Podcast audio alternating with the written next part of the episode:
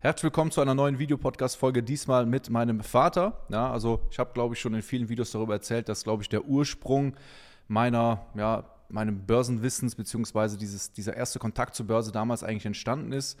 Und ich sage auch immer Leuten, dass wenn man als Kind ja das Thema Aktien, Trading irgendwie mitbekommt oder generell als Kind eine Sprache lernt, dann ist es immer einfacher, irgendwo reinzukommen, weil man noch gar keine Blockaden hat und das eben einfach äh, ja, leichter funktioniert. Und damals ähm, bin ich eigentlich, also ich würde fast behaupten, ich denke nicht, dass ich das machen würde, ähm, wenn das damals nicht so gekommen wäre, wie es gekommen ist. Und deswegen freue ich mich heute auf eine spannende Podcast-Folge, beziehungsweise auch Videopodcast-Folge. Und ja, ich würde mal sagen, kannst dich vielleicht gerne für die Leute mal vorstellen, ähm, kurz gefasst, was du damals so gemacht hast, ja, und was du jetzt machst, also was so der Unterschied ist. Also angefangen hat das alles eigentlich aus Zufall, dass ich nach Luxemburg gekommen bin auf einer Bank. Ähm, und damals ist äh, man einfach nur eingestellt worden, weil man viele Sprachen sprach und äh, keine Angst vom Telefon hatte. Ähm, als erstes, aber was, was, was wichtig war, heute sehe ich das so, dass man äh, wirklich eine Bankausbildung gemacht hat.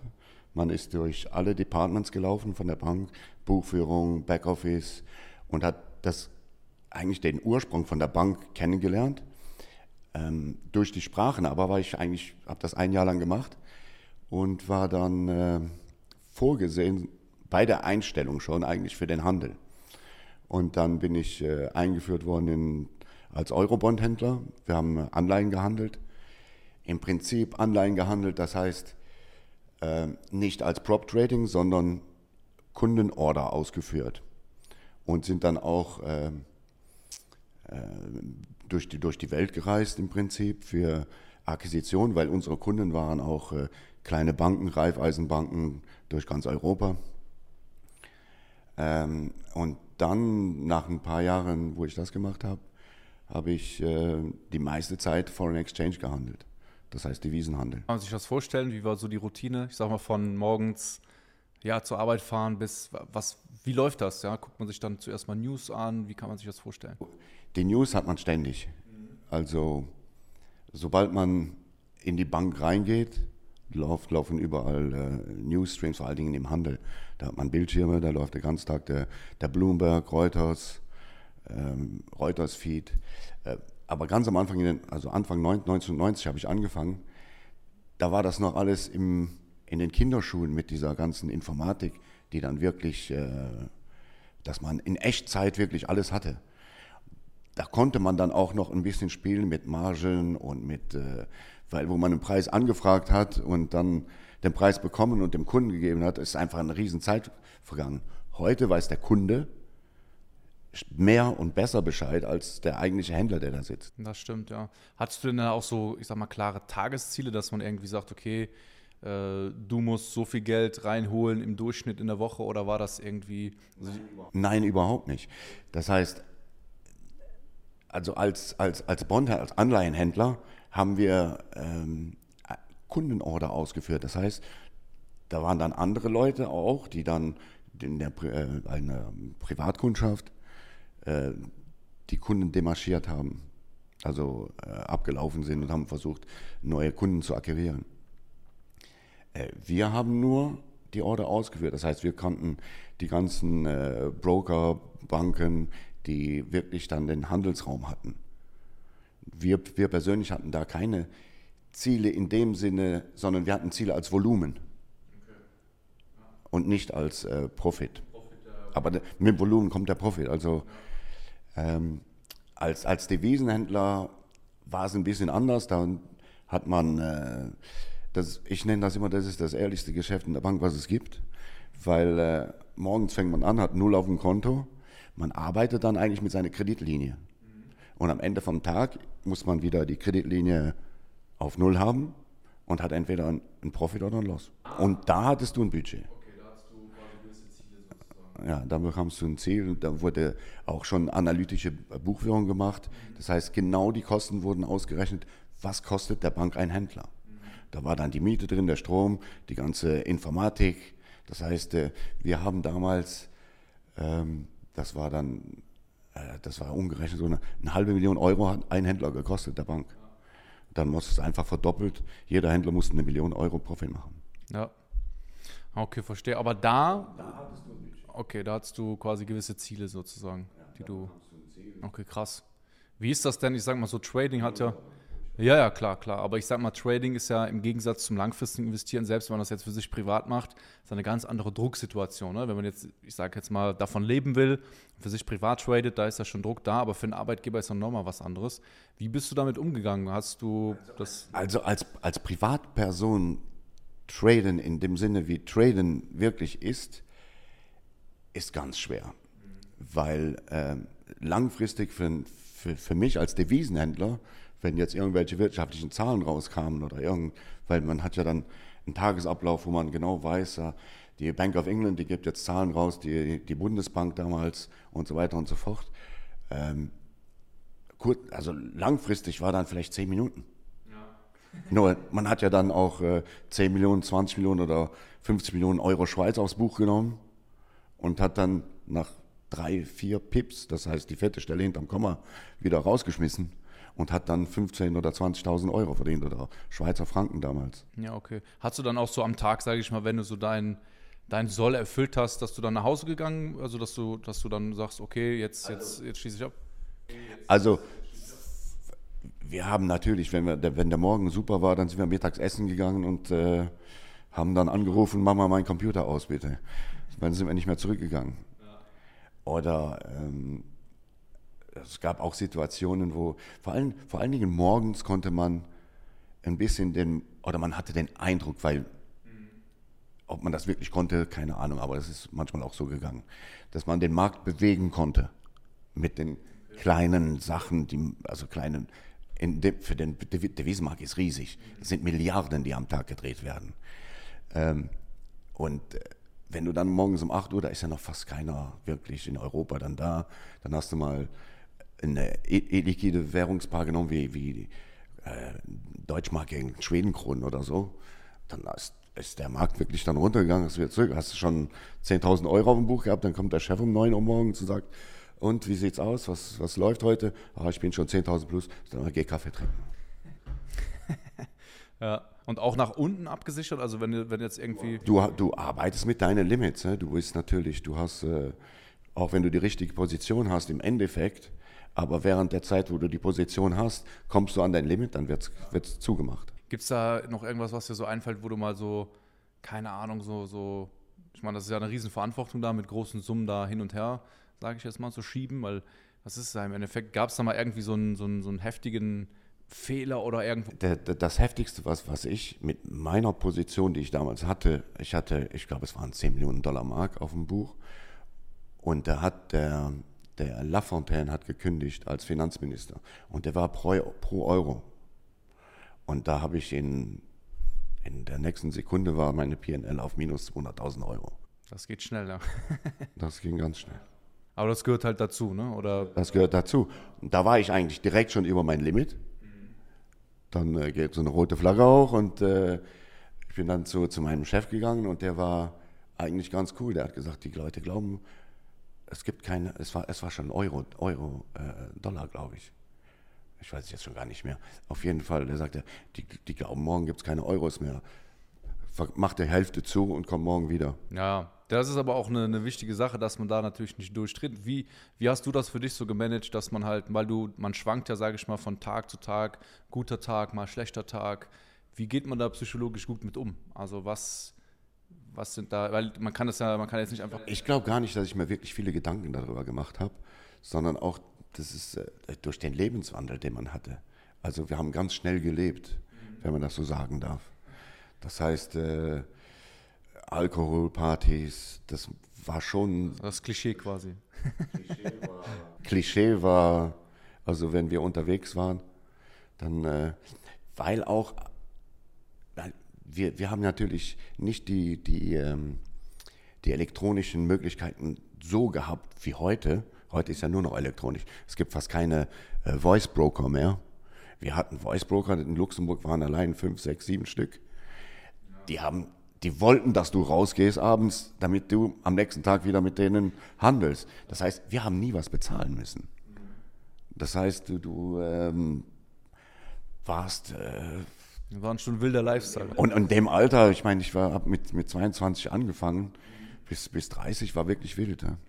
Ja, also das ist ja auch so, dass, also wenn man so an Börsenhändler denkt, dann denkt man halt so, ja, äh, ja, Wille, Wille, lustige Sachen im Büro und Geld verdienen und hin und her. Und, ähm, aber es gibt ja sicherlich da auch teilweise Sachen, die, die, die nicht so gut funktionieren oder ne, man muss ja am Ende trotzdem Geld verdienen. Aber ähm, und was war so der große Unterschied? Weil ich sag mal, das, was ich noch im Kopf habe, ist halt, dass alles damals noch so ein bisschen entspannter war, was die, also generell die Banken. Ich glaube, da war auch damals ein Fitnessstudio äh, in, in, in, der Bank, glaube ich, ne, bei deinem letzten Arbeitgeber. Was, was hat sich, sage ich mal, da so verändert heute? Gibt es eigentlich noch den Job, den du damals gemacht hast, den du gemacht hast, oder ist das? Den Job gibt es schon noch als Job Description, aber es ist komplett anders. Das heißt, ähm, die ganze Regulation, die aufgekommen ist nach der 2008er Krise, ähm, wenn ich jetzt zum Beispiel von einem ähm, Broker eine Flasche Wein geschenkt bekomme, die mehr wie 50 Euro ist oder 70, glaube ich, dann muss ich das der Compliance angeben. Ähm, ja, also und, und auch äh, das ganze Geschäft selber ist so überwacht und so durchsichtig geworden für den Kunden. Das heißt, äh, wenn, wenn, wenn ich, was heißt, ich, ich kann eigentlich gar nicht so gut über deine Sachen reden, über den Aktienmarkt, weil ich der Wiesenhändler eigentlich die ganze Zeit war. Die letzten fünf Jahre jetzt, wo ich auch äh, Aktien ausführe für Kunden und ähm, eigentlich alles ausführe für Kunden, Fonds und ETFs und was weiß ich, alles, was es gibt. Aber ah, die, die, die, durch, die Transparenz für den Kunden. Das heißt, das ist absolut, ich meine, der Kunde, der zahlt eine Kommission. Früher hat der Kunde noch den Spread bezahlt, den der Händler da reingemacht hat. Das heißt, wenn die äh, jetzt bekommt der Kunde tatsächlich genau das Gegenstück von der Ausführung, die der Händler hat im Markt. Plus dann die Kommission, die man aushandelt oder die dann äh, feststeht. Ja, das, so habe ich es auch im, im, im, Kopf gehabt, wie du sagst, dass heute ist wirklich alles ganz, ganz strikt. Ne? Also selbst wenn man heute versucht, sein eigenes Geld von der Bank abzuheben, da muss man schon äh, genau vorstellig werden und so und so. Ne? Und damals war das eigentlich komplett das Gegenteil. Ich erinnere mich noch, ähm, ich glaube, das war auch eine Geschichte, die du mal erzählt hattest. Dann, dann ging dann, keine Ahnung, jemand mit dem Koffer mit 100.000 Euro zur Bank hier einzahlen. Da wurden gar keine Fragen gestellt. Das war halt alles. Genau, ja, das, das war alles noch sehr, sehr relaxed. Das war Anfang 90er, ja. Ende, Ende 80er, Anfang 90er, ja. Da kamen die Leute mit ihren Coupons von den Anleihen ja. über die Grenze äh, nach Luxemburg und äh, gingen auf die Toilette, um sich äh, die, Sachen, die Coupons überall rauszuholen, für die dann abzugeben, dass sie die ausbezahlt bekamen. Ja, das ist schon. Was würdest du denn sagen, waren so für dich die größten Learnings aus, aus der damaligen Zeit, so insgesamt, wenn du mal so ein paar nennen kannst? Also wirklich allgemein gefasst, ja, sei es jetzt äh, jobmäßig, börsenmäßig, egal. Also Job, jobmäßig glaube ich, wenn ich, ich rede jetzt für Leute, die auf, in Erwägung ziehen, zum Beispiel auf eine Bank arbeiten zu gehen. Oder äh, die dann mittlerweile den Job, den ich mache, brauchst du einen Master von äh, einer, von einer Finanzhochschule. Ich hatte mein Abitur. Das ist krass. Und äh, dann kommen, kommen die Leute zu uns und die haben ganz spezifisches Wissen nur und wissen eigentlich nicht, was die ganze Bank ist. Und, und im Nachhinein sage ich, den Weg, den, den wir gegangen sind, dass wir wirklich die Ausbildung in der Bank, in, das heißt, dass wir in all, ähm, in jeder Abteilung äh, mal reingeschnuppert haben, mal drei Monate da, drei Monate da, drei Monate, das ist einfach, gibt es heute nicht mehr und man merkt es. Also ich als Händler, der dann von dem äh, Kundenberater angerufen bekommt, äh, ja, mein Kunde möchte äh, ja, das kaufen. Sag ich, äh, wo möchte der Kunde sein Limit haben? Wie Limit? Ich sag, hallo? Oder die möchten, wir bekommen manchmal Sachen gesagt, äh, ja, heute kannst du bitte noch 10 Millionen Singapur-Dollar nach äh, bezahlen, der Kunde muss eine Rechnung zahlen. Sag ich, Valuta heute. Ich sage, die schlafen schon. Weißt du, sind, also die Basics, die fehlen den Leuten. Ja, ja, so ganz Basics eigentlich, ja. Mhm. Krass. Ja, also woran denkst du, liegt das, dass das einfach, dass da wirklich nur noch, weil es ist ja eigentlich schade, ne, im Endeffekt, wenn man, wenn man, äh, also auf der einen Seite kann ich verstehen, dass jeder spezialisiert ist in seinem Bereich. Absolut, ne? absolut, absolut. Die, die, brauchst du auch, die Leute. Also, Aber ich merke das manchmal selbst, wenn man, wenn ich. Nur ein, ein bisschen von dem Gesamten, von dem Savoir-vivre von. Ich finde, das merkt man auch, wenn man so mit, mit, mit, mit der Banken spricht. Also da, äh, da darf man nicht zu viel fragen, ja, in die eine oder andere Richtung. Da ist schon die Überforderung da. Vor allem, ne, ich kenne mich ja in dem Bereich aus. Ich sage, bei den meisten Leuten, die, da die stellen ja keine Fragen dem Bankberater, ne? die vertrauen und äh, da, da ist jetzt nicht viel. Aber du merkst das natürlich, weil du ja auch die, das Wissen irgendwo hast. Gab es dann irgendeine richtig verrückte Story von damals? Also wo du sagst, ähm, keine Ahnung, irgendwie, wo ein Kunde krass viel Geld verloren hat oder was, was, was dir so wirklich im Kopf geblieben ist, wo du sagst. Äh also, das, das war aber die, die, die, den 2000er-Crash der Dotcom-Blase, wo äh, die, boah, die Banken sind auch damals noch richtig angeklagt worden danach, weil wiederum die Regulatoren waren nicht da und die Banken konnten das machen. Also, das heißt, egal welche, da war, da war ein Kunde, der hatte angefangen, ich sage jetzt als Beispiel, mit, mit, mit 100.000 Euro hatte der auf dem Konto. Dann ist der Bankberater hingegangen und hat gesagt, äh, ja, die irgendwas.com geht an die Börse, können Sie blind äh, zeichnen und äh, in einer Woche verkaufen oder direkt den Verkaufsorder reingeben für das, was Sie halt erhalten haben. Und so hatte der, der, der, der, der Kunde, der hatte dann auf einmal, ich sag mal, 5 Millionen Euro dem Konto. Wert an Portfolio. Weil der hat ja auch manche Aktien dann behalten, manche, so. Dann ist die Blase, ah, nein, dann kam noch, dann ist die Bank hingegangen, hören Sie mal, Ihr Portfolio ist jetzt 5 oder 10 Millionen Euro wert. Wir können Ihnen einen Kredit geben von 3 Millionen Euro.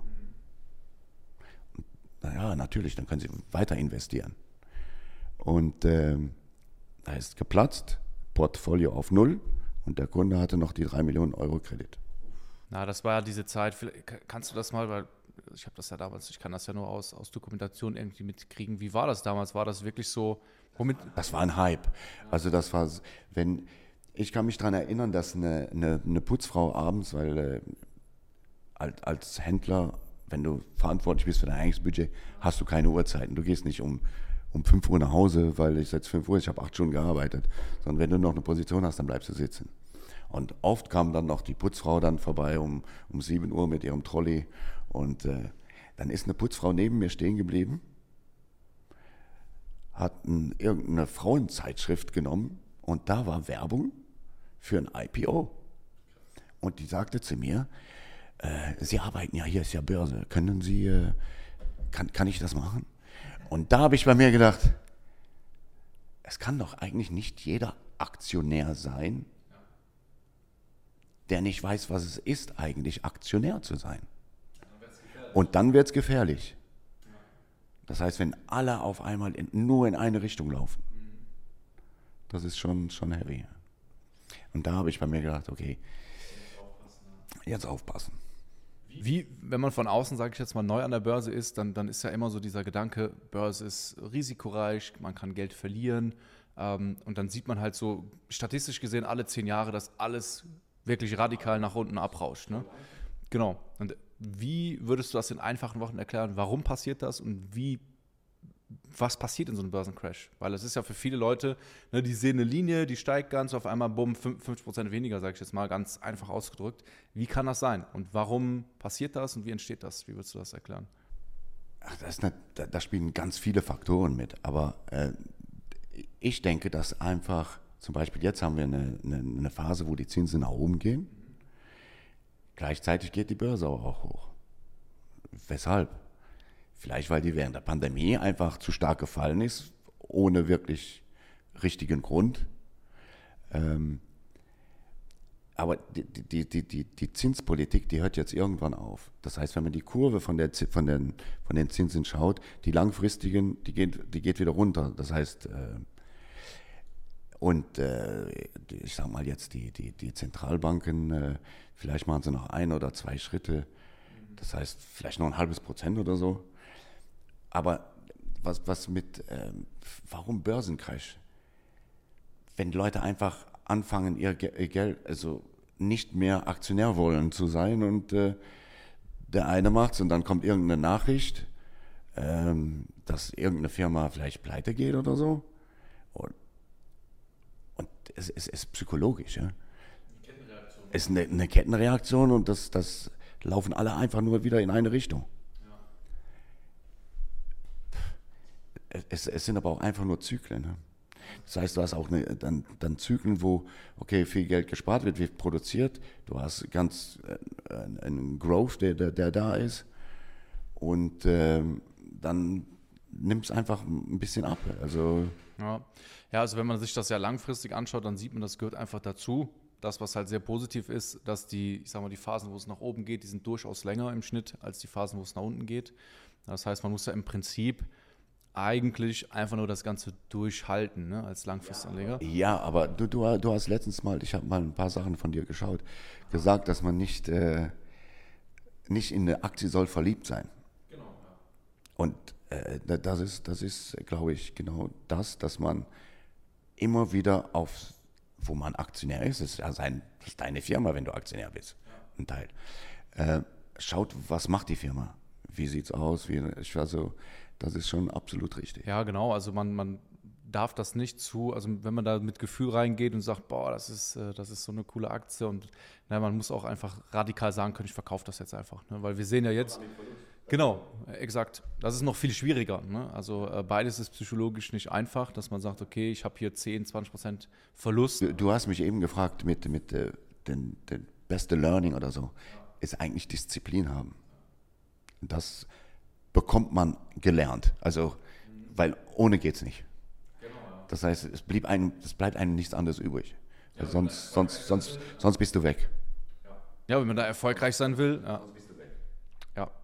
ja, weil du musst, ob du jetzt tradest oder langfristig anlegst, du musst wirklich kontinuierlich an einer Sache dranbleiben und Eiserdisziplin haben, nicht irgendwie mal jeder kennt diese Gedanken, ne? Irgendwie, dann kam mal Krypto, dann denken die Leute so, das ist jetzt der Cheatcode, um ganz schnell reich zu werden. Ne? Und da muss man halt wirklich ähm, einfach das Ganze so, ähm, weil der Erfolg ist eigentlich langweilig an der Börse. Ne? Man hat die richtigen Aktien, man hält sie, man verkauft dann, wann es Sinn macht und es ist jetzt nicht. Ich, ich glaube, in der Generation jetzt mit diesem, äh, ah, ich will reich werden, ich muss reich werden, aber arbeiten möchte eigentlich nicht hier keiner. Das, das ist richtig, ja.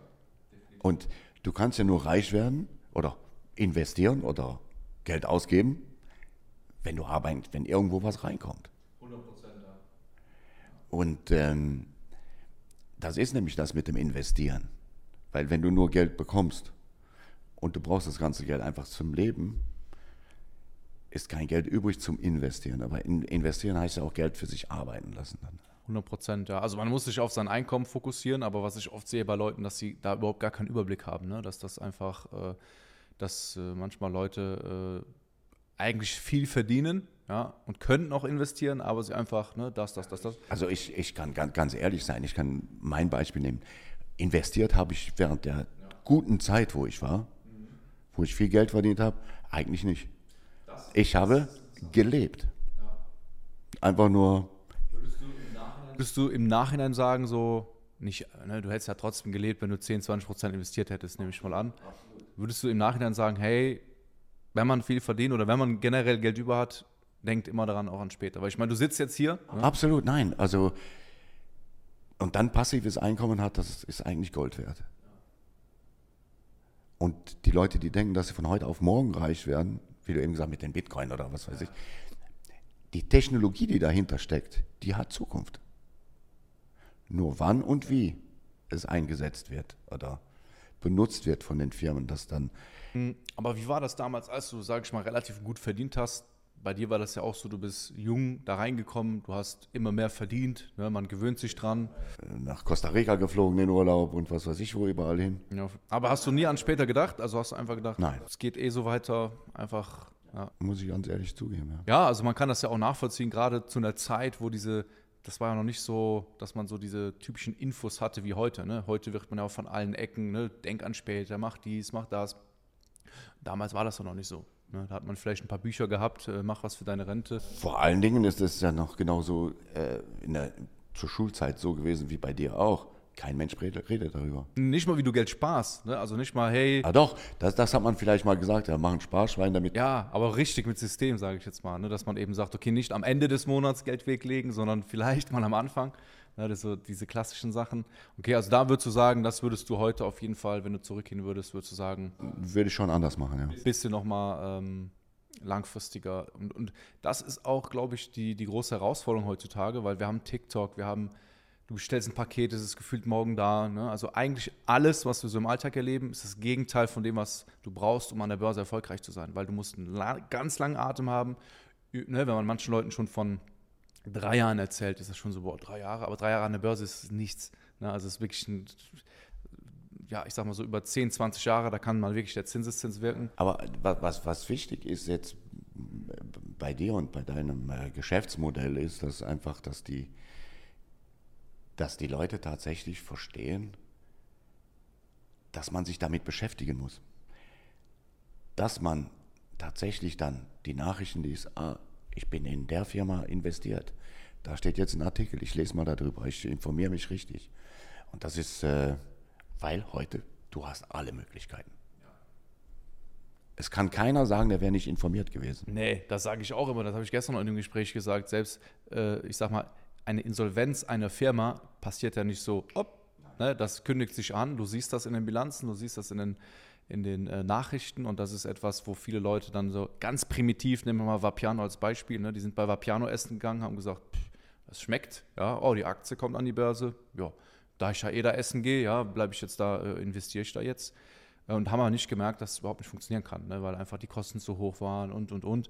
Das hat, das hat man einfach kommen sehen. Ne? Aber wie du sagst, meisten Leute informieren sich nicht, aber wenn sie einen Toaster, Fernseher kaufen, informieren sie sich tatsächlich mehr. Das ist eigentlich das, was, was ich überhaupt nicht nachvollziehen kann. Ne? Also ja, und auch das, was heute ist, glaube ich, die Leute können alles in Raten zahlen. Du sagst, ein Fernseher, du kannst einen Fernseher für auf Raten kaufen. Du kannst eigentlich dein Traumleben fast, wenn du einen normalen Job hast, kannst du es irgendwie auf Pump. Auf Pump aufrechterhalten, bis es dann nicht mehr geht. Und dann hast du die Blase.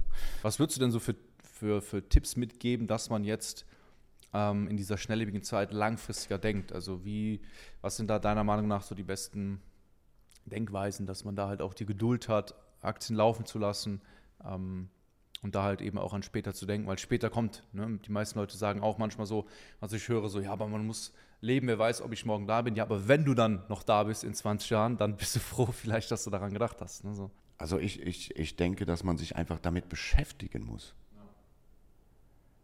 dass es nicht ein, ein Thema ist, wo keiner drüber spricht. Weil früher hat niemand, also ich wusste nicht, was mein Kollege verdient. Ja, über Geld spricht man nicht, ja. über Geld spricht man nicht. Heute weiß man das eigentlich. Heute spricht man eigentlich über alles und man weiß alles. Also nein, man weiß nicht alles, aber man kann sich informieren. Die Möglichkeiten sind an allen Ecken, ja, auf jeden Fall. Ne? Was, was kann man den Leuten mitgeben? Also auch geduldiger zu sein, sag ich mal, weil oftmals höre ich auch dass Leute mit dem Alter. Ja. Vor, vor, allen Dingen nicht mit dem Gedanken reingehen, morgen bin ich reich.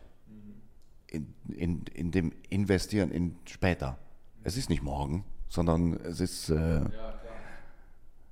und es ist auch nicht schnell, weil sch schnelles Geld ist auch schnell weg. Das wollte ich gerade fragen. Glaubst du, dass man äh, schnell irgendwie zum Reichtum kommen kann? Also, das ist ja oftmals, wenn man junge Leute anschaut, so dass. Glaubst du das oder denkst du so. Ohne Arbeit. Nein. Das ist ja so das, was oft propagiert wird, so was man auch, ne, viele Leute machen ja dann auch, äh, keine Ahnung, sehen dann irgendeinen Guru auf TikTok, der sagt, hey, innerhalb von zwölf Wochen passives Einkommen, das, da sagst du ne. Nein, ganz, ganz klar. Ja, sehe ich genauso. Also, wenn man, äh, das, das kann man eigentlich als Regel sagen, wenn man faul ist, ja, ich sag mal, äh, äh und große Erwartungen hat, dann wird es zu nie was führen. Also, ich sag mal so, Vermögen aufzubauen ist immer harte Arbeit, egal ob das äh, weil das Geld, was du im Aktienmarkt investierst, muss verdient werden, ne? wie du sagst. Absolut. Auch letztens äh, mit dem Eigenheim kaufen oder wenn man jung ist, ist natürlich eine Option, ist eine Einstellung, ist eine Lebenseinstellung. Exakt. Möchte man während 20 Jahre jetzt oder mittlerweile 35 Jahre, wo die. Ja, ja, in Luxemburg, weil, boah, da sind auch die Preise teuer. Aber ähm, eine ein Immobilie ist schon ein Investment, was dir ein, äh, ein Rendement, äh, wie sagen wir das auf Deutsch, äh, Yield, äh, Rendite, Rendite ähm, die dir eine Rendite abwerft. Das heißt, wenn du jetzt dein Geld hast, du hast die eine Million Euro auf dem Konto und sagst, okay, ich habe jetzt keine Zeit, mich um die Aktienmarkt zu kümmern, aber hier ist ein Immobilienprojekt, das wirft tatsächlich, ich sag mal, 6% ab, dann nehme ich mein Geld und investiere es und kriege 6% Rendite. Ja, auf jeden Fall. Äh, das ist aber etwas, das ist halt, wie, deswegen, ich, ich wollte das einfach mal sagen, weil äh, in deinem Podcast, glaube ich, hast du gesagt, ah, das ist eigentlich Quatsch. Also es hängt auch, hängt, ne, ne, ja, es hängt aber davon ab, weil wenn du jetzt eine Million hast, dann bist du ja schon, sage ich mal, an einem Punkt, wo die meisten Leute nicht sind. So, ne? Aber wenn du jetzt, sage ich mal, dann stelle ich dir mal die Frage. Nehmen wir mal an, du hast jetzt 50.000 Euro, hast jetzt angespart. Um auf 50.000 Euro anzusparen, ne, musst du schon heutzutage, musst du fleißig sein. Das ist jetzt nicht mal einfach gemacht, je nach Job. Ne? Ähm, und was ich halt sehe, was ich kritisch finde, dass dann die Leute, die diese 50.000 Euro haben, sagen, okay, das, ich kaufe mir ein Haus, ja, und die Rate ist dementsprechend so knapp, meine Liquidität geht gegen null. Und dann finanziere ich mir das Ganze, da sage ich, das hat nichts mit Invest zu tun, das hat nichts mit, das ist dann halt, wo ich, wo ich sage, das ist dann zu eng, aber wenn man es über hat, ich sage ganz ehrlich, wenn ich irgendwann sage, hör, ich habe hier Geld, was was weder noch den Aktienmarkt besser bei mir macht. Ich sage dir zum Beispiel, in Luxemburg kaufst du zehn Garagen, da hast du einen super Rode, also super Rendite. Und als Vermietung ist natürlich noch was ganz anderes. Ne? Also ich sage mal, Immobilien zu vermieten, das ist auf jeden Fall äh, mega gut. Nur heutzutage auch nicht mehr so das Anfängerinvestment, weil du brauchst halt, brauchst halt schon ab 50.000 plus Einstieg in ein, eine Sache. Ne? Aber im Endeffekt, du kannst mit allem, allem Geld verdienen. Ähm, nur ich merke halt, dass die Leute oft, die kommen aus ihrem Studium, kommen, aus, ne, kommen in den Job rein, die denken nicht an Invest oder langfristig oder die denken halt so, ah, mein ganzer Freundeskreis, äh, die heiraten, die machen dies, machen das, okay, dann mache ich das auch, ja, und die verstehen auch gar nicht, dass vielleicht später die Rente einfach sehr, sehr knapp wird und und und, ne, das ist halt, wo ich sage, ja, ähm, ein Eigenheim muss man sich leisten können, ne? ich sage jetzt mal, wenn man halt mal was renovieren muss, ja, 10.000, 20.000 Euro ist da gar nichts. Ne? Also das ist ein Witz, du weißt selber. Ne? So, das, das, das, geht ganz schnell. Und ähm, ja, mh, mm, äh, ich habe noch ein paar Fragen, sage ich jetzt mal, zum, zum Thema Bankensystem, weil das ist ja auch, ähm, heute ist alles viel regulierter. Ne? Also wir sind heute schon an einem viel, viel besseren, stabilen Punkt, denke ich mal, als, als damals insgesamt. Aber würdest du sagen, dass du dem Bankensystem vertraust? Weil viele Leute zweifeln natürlich so ein bisschen, die sehen dann am Anfang des Jahres. Ne? Die sehen das mit der Credit Suisse, die sehen ähm, das mit der Silicon Valley Bank ähm, und die fragen sich natürlich, hm, ja, okay, meine Bank, äh, Einlagensicherung ist irgendwo da, aber die ist auch begrenzt. Äh, würdest du sagen, du vertraust dem System oder sagst du, das ist ein System, was auf kurz oder lang immer wieder irgendwie bricht und wieder sich neu aufbaut? Also es bleibt uns eigentlich gar nichts anderes übrig, wie dem System zu vertrauen, dem Bankensystem. Weil die gehören zu dem zum System dazu, zum globalen System. Und dass da immer wieder Möglichkeiten gibt, dass man äh, die, die Regularien, die da sind, äh, umspielen kann. Ähm, ich nehme das Beispiel von den Subprime, äh, wo heute gibt es so ähnliche Produkte. Das heißt, das ist nicht ganz abgeschafft, sondern es ist einfach nur anders und äh, juristisch. Da sitzen dann äh, auf den Banken ganz schlaue Leute, Mathematiker, die dann äh, ein Produkt. Deswegen, also ich meine, ich will äh, nichts, ähm, äh, wie soll ich sagen, äh, schlecht reden oder, aber so strukturierte Produkte, die man ganz sehr schwer durchblickt bringen eigentlich nur dem etwas, der das aufstellt. Ja, 100 Prozent. Also das ist, ähm, ja, also grundsätzlich, wie du sagst, jeder braucht ein Bankkonto. Ne? Also es geht, geht nicht ohne. Und wenn jetzt wirklich jeder heute jetzt sagen würde, okay, wir vertrauen nicht mehr, wir heben das Geld ab, dann ist eh alles vorbei. Ja, äh, das hat exakt, ja. Aber ich sage halt immer, man muss halt sein, ich sag mal, einen Teil seines Vermögens irgendwo wenn man sagt, Aktien will ich nicht, interessiert mich nicht, dann halt was anderes. Ne? Aber äh, sei es, sei es äh, Immobilien, sei es Gold, sei es irgendwas anderes, dass man halt nicht zu viel Cash einfach liegen hat, weil es bringt halt einfach nichts. Ne? Also im Endeffekt äh, hat man vielleicht heute, wenn man Glück hat, ein, zwei Prozent. Ich weiß nicht, wie es in Luxemburg aussieht, aber das Geben die die Zinsen weiter ja, auf Sparbuch? Äh, wenn du, du musst aber fragen deinen äh, Kundenberater, ich hätte gerne ein Festgelddepot. Also du musst es noch festlegen, ja, okay. Ah, also du musst es noch festlegen, ja, okay. Also das ist, äh, ja. Prozent oder sowas. Und äh, bei, der Zins bei der Zentralbank ist mittlerweile bei 3,75. Der wird wahrscheinlich so vier, ein Viertel, aber höchstens. Ich denke nicht, dass er dann noch weiter steigt.